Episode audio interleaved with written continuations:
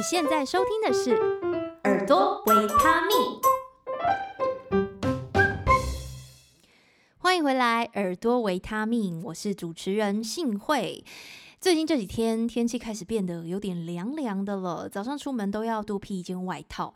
每一次在这种季节转变的时刻，总是会让我特别感受到时间在流逝，也会不知不觉的开始去想哦，今年又快结束了，我完成了哪些目标，又有哪些事情还没有完成？不知道你会不会跟我一样呢？今天这一集是书虫维他命系列，就要来跟大家聊聊我最近读完的一本书，跟刚刚开头讲的东西有一点关系哦。讲的就是如何可以让你更专注在自己的目标上。这本书的书名叫做《专注力协定》，史丹佛教授教你消除逃避心理，自然而然变专注。专注力这个议题，我发现最近越来越多书在讨论哦。那你记得我看过的一个论点，他说呢，现代人最珍贵的资源，以往我们会认为就是金钱跟时间嘛。不过呢，现在还多了一个东西，就叫做专注力。我真的非常非常的认同，因为现在的诱惑实在是太多了，随便滑个 FB 啊、IG 或是看一下 YouTube 追个剧，真的时间就是不知不觉的就会被你浪费掉。那专注力到底是什么呢？其实我觉得就是你如何度时间的品质。时间是不管你怎么生活都会继续往前走的一种东西，不管你是事先安排好、计划好一件一件的执行，还是你都是三心二意老是在拖延，不管是哪种方式，时间都不会等你，它会继续往下走。所以说，我觉得怎么度过时间，其实才是生活有没有质感、有没有深度的关键。先稍微介绍一下这本书的作者，叫做尼尔·艾欧。他曾经任教于美国的史丹佛商学研究所，教的就是行为设计。那他的文章也被很多的知名期刊，像是《哈佛商业评论》等等刊登，也是一位畅销书的作者。这本书就从内在层面跟外在诱因去分析哦，到底是什么让我们分心？他也提出了一个行为模式，让我们能更专注在自己想做的事情上面。今天的节目，我想利用这本书的观点去回应三个问题。第一个问题：分心真的是科技害的吗？第二个问题：什么样的行为才叫做分心？第三个问题是如何培养出心无旁骛的孩子？如果你对以上这几个议题有兴趣的话，就继续听下去吧。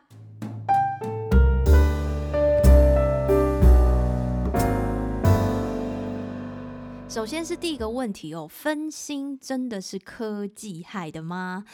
这个问题其实很好理解嘛，因为我们常常把自己的行为怪罪到外在的环境，像是手机太方便了，网络太好用了，所以不知不觉就让我们流连忘返。不可否认，外在环境会对我们的行为有一定的影响。不过，我相信你应该也听过了一些比较极端的方法，例如说呢，不要用智慧型手机等等。但是，这些极端的方法，它在去除科技的负面影响的时候，往往把它的便利性也一起去除了。像是有时候，如果你在外面呢，你总需要手机帮你导航一下，或者是吃饭时间到了，你要查一下附近有什么好吃啊，评价也还不错的。其实，你不可否认，科技它还是有它的方便性跟必要性哦。那作者也在这本书里面提到，他也曾经用过这一些非常极端的方法，像是呢，直接买一部打字机，所以他要写文章或是写书的时候，他就不用电脑了，直接用打字机，这样就不用担心自己会偷偷上网又耽误了时间。可是，当他这么做的时候，他发现他还是会有其他分心而且拖延的症状哦。例如，要开始写的时候，就觉得哦，旁边的家具很脏诶，擦一下好了；书架好乱诶，重新排一下书之类的。你有没有一种既视感呢？我相信每个人应该都有类似的经验。像我的话呢，就会开始去厨房忙东忙西的。所以说呢，科技并不是让我们分心的真正原因，对吧？那到底是什么让我们总是分心呢？其实反而要从我们的内在开始谈起。从人类演化的角度来看哦，大脑有一个特点叫做消极性偏差，意思就是比起中性或正面的事情，负面事件总是会引发我们更强烈的注意力。就像是呢，你今天工作了一天，其实发生了很多事情，但如果你因为今天某个失误被主管骂了一顿，可能下班后整个晚上你都会在不断的想这件事情。即使今天当中可能某个受到你帮助的同事他有称赞了你或感谢你，可是你不会特别多花很多时间去想这些正面的事情。这就叫做所谓的消极性偏差。也就是说，人类天生就是处在一种不满足跟充满不适感的状态。不适的适是舒适的适。因为这有利于我们演化，注意到危险或者是威胁，我们才会想办法改变、适应、生存下去。再加上享乐适应这个大脑的特点，这种倾向呢，会让我们无论发生什么事，满足感都会很快的再降回基准线。例如说，你买到了一个真的很向往、很想要的东西，可是这个满足感就会随着你得到东西的那一刻之后就开始下降。也就是说，人类天生就是处在一种不满足的状态，这会让我们不断追求新的目标。这一些特点都可以说是分心行为的源头。分心就是大脑试图处理痛苦的方法。所以，分心这件事最一开始要做的，不是去怪罪外在的环境，而是从内心去认。知到感觉不舒服、不满足，这就是人类大脑的常态，并且试着去跟他们和平共处。那听到这里，你可能就会想问了：既然我们人类大脑天生就被设计成这样，那我们还有办法扭转这个情况吗？这本书当中就提到了如何管理让你分心的内在诱因。那我就用自己。当做例子来举例好了，大家可能会更容易理解。其实说起来还蛮矛盾的。我觉得这本书很好，然后一直很想分享给大家。可是呢，我在制作这一集节目的时候，我也是一再的受到分心跟拖延的影响。像我原本预计上周就要把内容写好，就我整整拖了一周。所以呢，我就把我现在的这个情况套用到书中的步骤，要怎么来管理让我们分心的内在诱因呢？第一步就是寻找开始分心之前的不适感。好，那我就开始回想喽。因为呢，要录制节目这个工作其实是蛮困难的嘛。你要把书读完，你要理解，要写稿，还要录音，还要后制。那分心其实就是让我暂时的远离这个痛苦，对吗？再深入一点的挖掘哦，其实我是怕自己做不好，或者我怕这个节目录出来根本就没有人要听。好，那第二部书中建议哦，你把这个诱因写下来。所以呢，刚刚我这一些自我剖析呢，我就可以把它写下来。像是我就写下来，我怕我做的不好。接着呢，我们就不带批判的去观察自己身体的感受。像我就感觉到，嗯，呼吸好像变得比较不顺。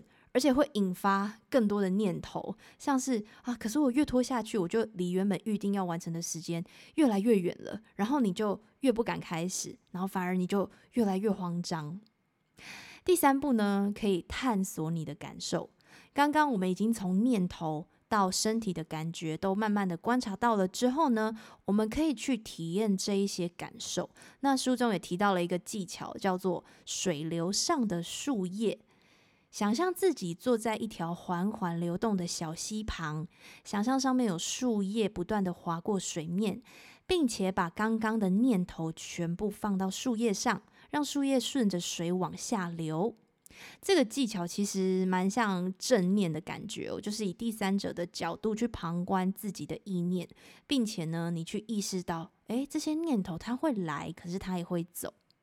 果然，在这样子的观察之后呢，我就会发现，嗯，混乱的脑子已经平静了许多。所以呢，我就想到说，干脆我就把我的经验放到节目里分享吧。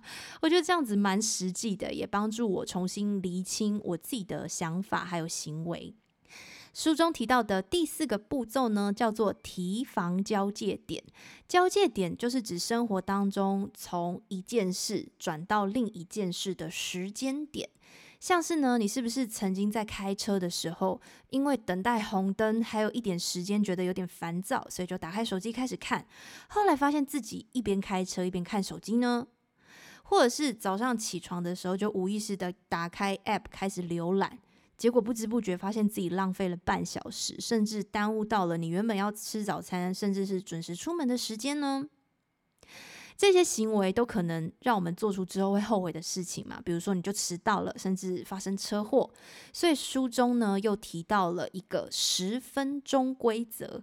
当我们在面临这一些生活的交界点的时候呢，你可以告诉自己再等十分钟。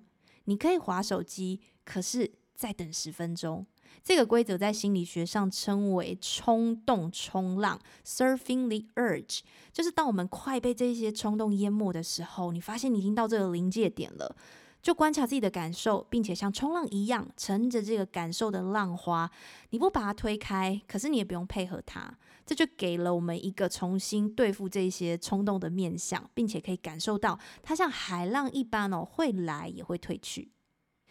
好，那说到现在，我们会知道分心就是我们大脑处理痛苦的方法，这是我们人类演化的结果嘛，总是会去关注负面的事物，想从当下的不适感逃离，而且也很难获得很长时间的满足。可是呢，我们可以反而把这种演化的结果当成是动力。而不是阻力，也就是认知到这种不适感或不满足，它没有什么不好，就用平常心去跟它共处，也不要再把科技当成是分心的唯一原因，而是仔细的去观察容易引发自己分心的内在诱因。接着第二个问题，我们要回应的是什么样的行为才叫做分心？划手机就算分心吗？那如果是去做瑜伽呢，或者吃东西算不算？其实我们不能把一件事情称作分心，除非你知道它是让你从什么东西分心。好，听起来有点绕口哦，什么意思呢？也就是我们必须先规划好时间嘛，有了我们在这段时间该做什么的目标，那在目标以外的行为，我们才能定义为分心。听起来非常合理，对不对？所以书中作者就主张吼，要用行程把自己的行事力填满，也就是说，事先规划好一整天要做的事情。如果你完全没有规划，这就好像是把自己的时间拱手让人，你可能是让给社群媒体啊，或者是影音串流平台啊。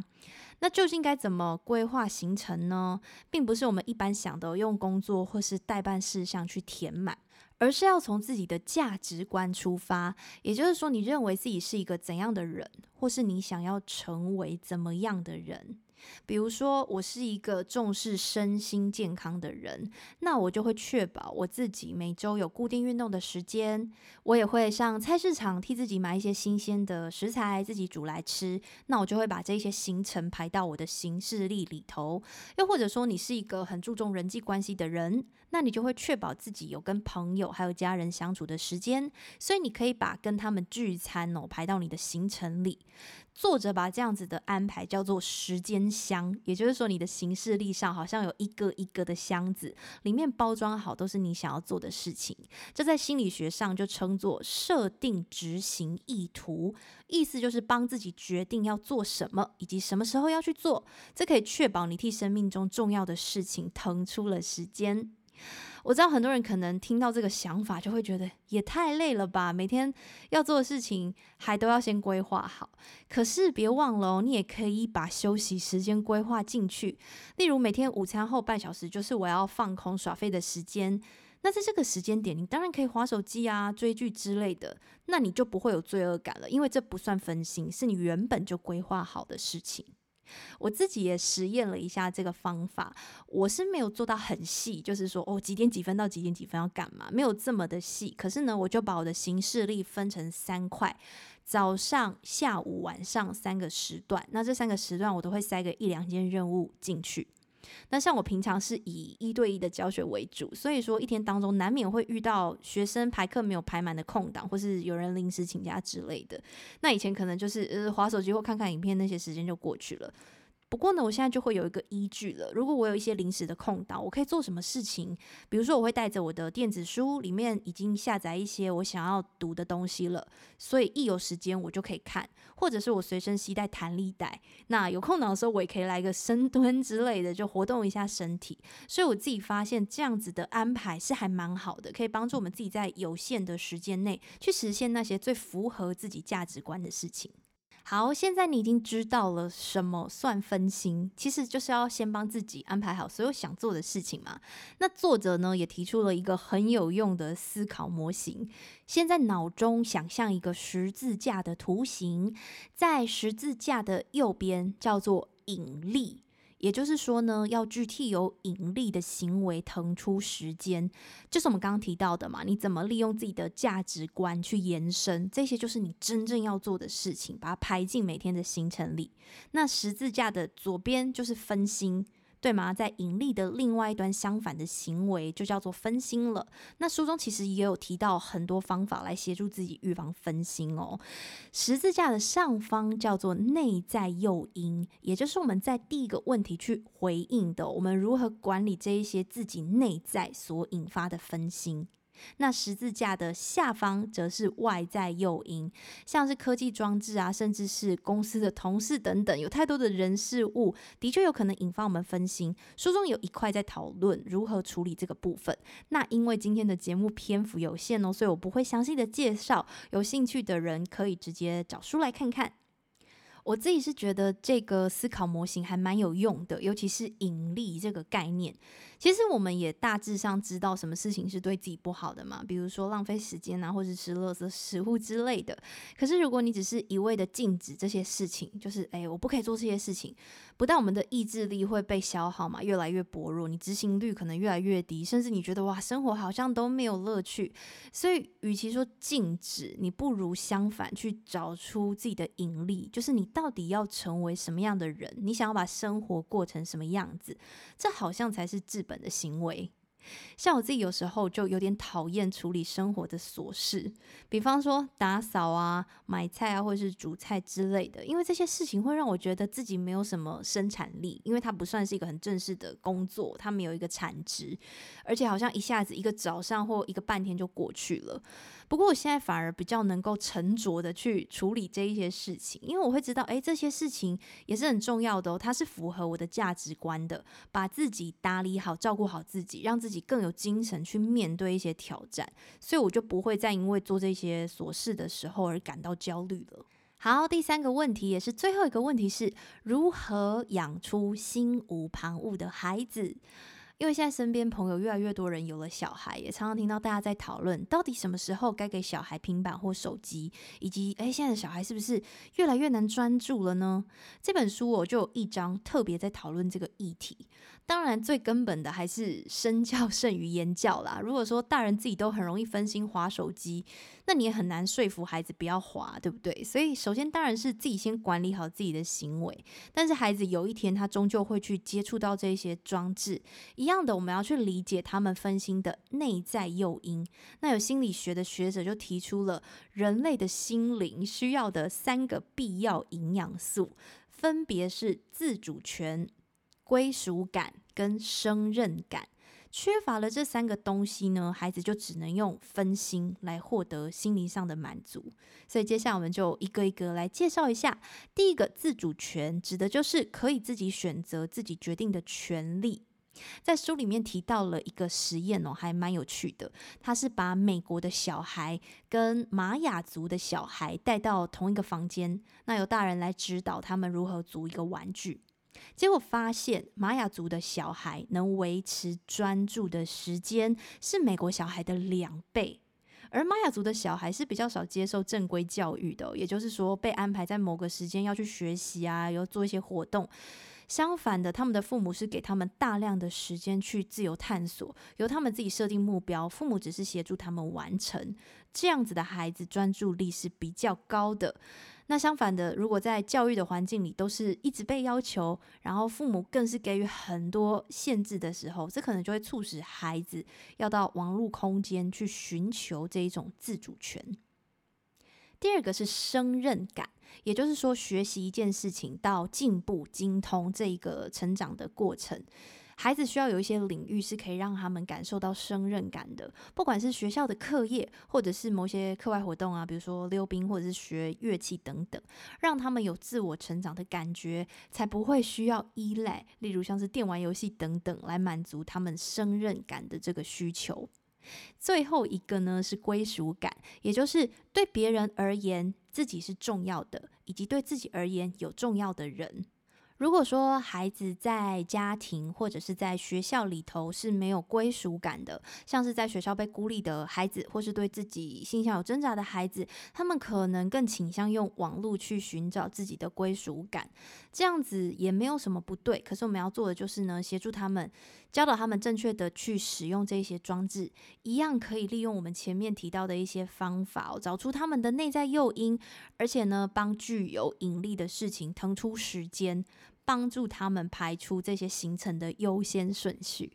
当然，我想很多如果已经是身为父母的人，就会觉得说，事情哪有那么简单呢？要让孩子自己去规划自己的时间，那万一他就是想把全部的时间都拿来上网呢？这一题我也没办法解答，因为还没有面临到这样的情况。不过作者是这样建议的哦，他说，让孩子拥有自主权，可以掌控自己的时间，这是一份天大的礼物。就算他们偶尔会失败，但失败也是学习的过程。作者也提到，除了归属感，前面讲的那两点也很重要嘛，就是要给孩子更多有自由玩耍的时间，就是自主权。那书中他还举了一个例子喽，他们全家认定呢，星期天要一起执行三个小时的家庭活动，所以他们就会由爸爸妈妈、女儿分别担任发起人。比如说，由爸爸规划的时候，他可能就会建议大家一起去爬山啊，去运动。那轮到妈妈发起的时候，他可能会带大家一起去逛一些小农市集、采买啊、尝鲜。那轮到女儿发起的时候呢，他会规划玩桌游。这样子的方式也是让全家人一起练习，替具有引力的事物腾出时间的好机会。今天跟你分享的这本书叫做《专注力协定》，史丹佛教授教你消除逃避心理，自然而然变专注。说真的，我自己也蛮获益良多的。除了看完书之后，那我因为想要找出自己到底为什么一直拖延做这集节目的原因，我再重新复习了一次，而且拿自己来实验书中提到的一些规则，现在就变得比较不怕去执行这些目标了。那在生活中分心的临界点，例如我伸手要拿手机的时候，就开始意识到，诶，自己又有这个行为喽。那也谢谢你收听到节目的最后。如果今天的分享也能让你有点收获，那我会非常开心。有任何回馈、想法或意见，都欢迎到 FB 或者是 IG 搜寻“一名靠声音吃饭的女子”，就可以找到我。我是信慧，我们下集节目再见喽，拜拜。